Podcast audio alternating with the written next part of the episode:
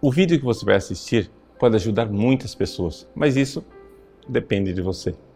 Compartilhe, nos ajude a evangelizar.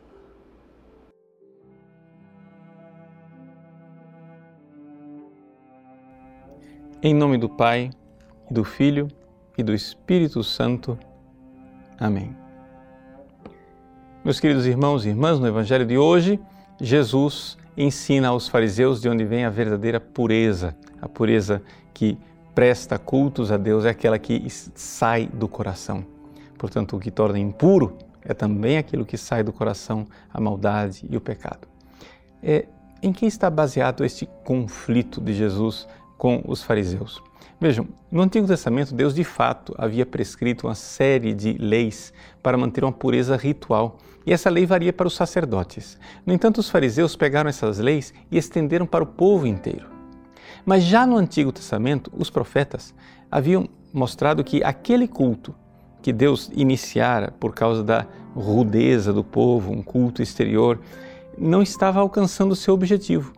Porque o objetivo era que o povo rude fosse aos poucos se convertendo e o seu coração começasse a prestar culto a Deus. É por isso que os profetas nos recordam com clareza: esse povo me presta culto com os seus lábios e não com o coração. É basicamente a mesma é, preocupação de Jesus, no entanto, com uma grande diferença. Jesus, agora, pode nos dar este coração puro quando nós nos unimos a Ele. Aqui que está a realidade que torna diferente esta pregação de Jesus daquela que é a pregação dos profetas. A pregação dos profetas, eles denunciavam que o coração das pessoas não prestava culto a Deus, mas nada podiam fazer. Jesus agora pode, porque ele pode nos auxiliar com a sua graça.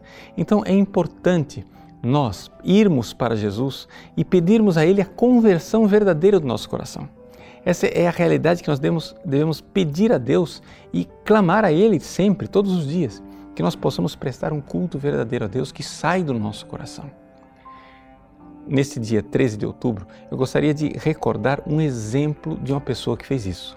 Foi a Beata Alexandrina de Balazar. É uma beata portuguesa que morreu no dia 13 de outubro, ou seja, no aniversário da última aparição de Nossa Senhora em Fátima. É uma mulher extraordinária. Ela, adolescente, se jogou de uma janela porque eh, viu que a sua pureza estava correndo um risco.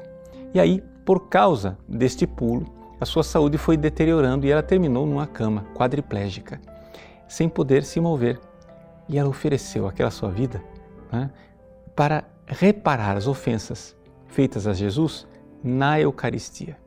Na Beata Alexandrina a gente vê o exemplo deste culto prestado a Deus que vem do coração e do coração puro, de uma mulher que eh, manteve a pureza e que prestou o culto a Deus através eh, do seu sofrimento interior. A Beata Alexandrina viveu várias vezes a paixão de Cristo na sexta-feira e nos últimos anos de vida ela viveu somente se alimentando da Eucaristia. Peçamos então a Beata Alexandrina que interceda a Deus por nós e não somente isso. Sigamos o seu exemplo de alma que se ofereceu como vítima para reparação às ofensas feitas a Jesus Eucarístico. Que nós possamos prestar esse culto a Deus.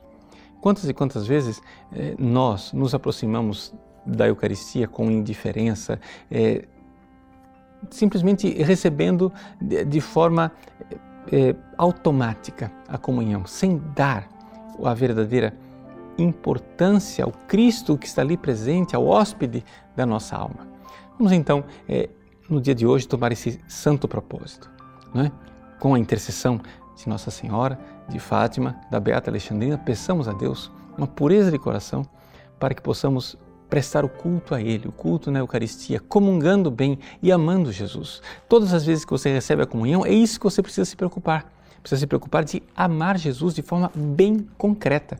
Porque enquanto você recebeu a comunhão de 10 a 15 minutos, enquanto Jesus nas espécies eucarísticas está presente, você precisa amá-lo e dar a Ele um culto, não somente de lábio, mas de coração que a Beata Alexandrina interceda por nós, que a Virgem de Fátima interceda por nós e possamos dar a Deus o culto do coração puro que Ele tanto deseja. Com o auxílio de Cristo, da Sua Mãe Santíssima, nós poderemos um dia também prestar esse culto a Deus no céu.